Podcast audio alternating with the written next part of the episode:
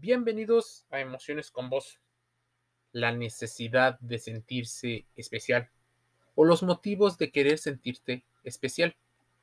Muchos han pensado en relacionarse con otras personas a partir de esto, diferenciarse de los demás. Esto que llamamos personalidad podría no ser otra cosa que una neuroprogramación, un código entre lo social y lo biológico un código hecho de muchísimas condicionantes a lo que hemos agarrado y nos hemos aferrado. La máxima de esta personalidad es querer sentirse especial, sentir que ocupa un lugar en el mundo, que es alguien y de hecho gira en torno a la validación que pudiera llegar a tener al reflejo, a su reflejo visto en otra persona. La otra persona posiblemente le daba fuerza a su propia personalidad. Tal vez estemos hablando de una persona con un tanto baja autoestima o con una personalidad que al no sonar tan fuerte necesita el apoyo de alguien. Tal vez también pueda ser el famoso ego haciendo de las suyas para afianzar la idea de que tiene entidad. Incluso aquellas personas que se esconden de la vida, en su fuero interno sienten ese anhelo de ser ese alguien.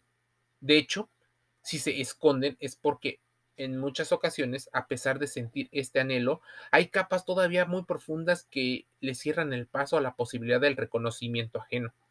Pero el punto de partida es el mismo. No hay tantas cosas malas, pero tampoco es que todas sean buenas. Decían, eh, por ejemplo, eh, Freud definió al yo, al super yo y al ello como parte de una entidad eh, psicológica. Por ejemplo, Antonio Blay en una, en una creación de contenido definió el yo idea y el yo ideal hablando a lo largo de el yo idea como la imagen que reciben los demás se ajuste o no a mi yo ideal y que está sujeto a las propias expectativas. Imagínense, ahí es donde giraría tal vez el ego, porque si yo me creo súper competente en algo, puede ser porque me lo hayan dicho o porque sea justo la capa o el mecanismo de protección que me hicieron creer. Yo me merezco, yo creo, yo le mm, eh, confiero al universo, yo le pido al universo que haga esto o el otro por mí. ¿Qué pasa cuando nos sentimos especiales? Antes que nada, aclarar que no hay nada malo en quererse sentir especial de un modo sano. Por supuesto, si te llegas a los extremos donde no te sientes valioso o donde te sientes sobre valioso, ahí es donde está el problema. De hecho, todos somos especiales tal vez de nuestra forma y tal vez este sea el reto, entender que no se trata de eh, contentar a nadie a través de modelos de aprobación estandarizados, pero ocurren bastante. Una de las cosas más importantes son los reconocimientos y los títulos profesionales. Otros, la validación de los hijos, la validación de la pareja, suelen ser los más comunes. El gran problema con la necesidad de sentirse especial y ser reconocido desde la perspectiva de nuestro ego es que nace de la mente basada en el miedo.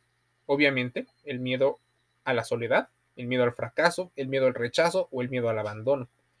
En primer lugar, muchas personas colocan su valía fuera de sí mismo y está sujeta a la valoración externa. Por supuesto, hay personas que rápidamente detectan esta necesidad de valía y se aprovechan de aquellas personas que tienen una vulnerabilidad. Es más, saben hasta detectarlas perfectamente. Muchas personas, en segundo lugar, viven en términos absolutos y carentes. Por supuesto, también radicalizados y extremos, en dicotomías entre lo claro y lo oscuro. Si fulanita es especial, entonces yo no lo soy. El otro siempre es más que yo o menos que yo. Él tiene y yo no tengo, como si hubiera una cantidad limitada de atención y de especialismo a la que se puede acceder. Y en tercer lugar, asumir para ser admirado, para ser único, hay partes de uno mismo que deben ser reprimidas y que nadie tiene por qué ver. Por supuesto, ahí estamos viviendo en una necesidad de sentirse especiales porque hay cosas de nosotros que no sabemos todavía. ¿Quién no quiere hacer situaciones eh, importantísimas? Incluso hay turismo que representa el deseo de vivir una experiencia única e irrepetible. ¿Para qué? Para que te sientas especial.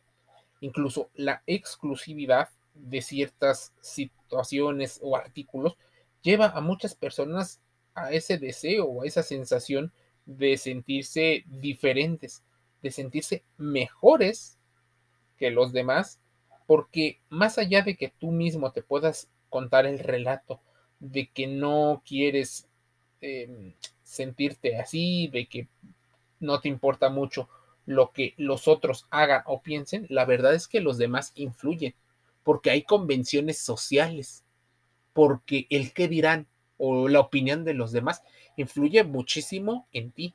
Así que existen peligros de sentirse especial. Por eso la seguridad, por eso la validación. Por eso muchas personas inconscientemente crean em, pruebas para saber si te pueden mantener en ese estatus. Tal vez, y como diría Ricardo Arjona, no te enamoras de la persona, te enamoras de ti mismo cuando estás con él o ella.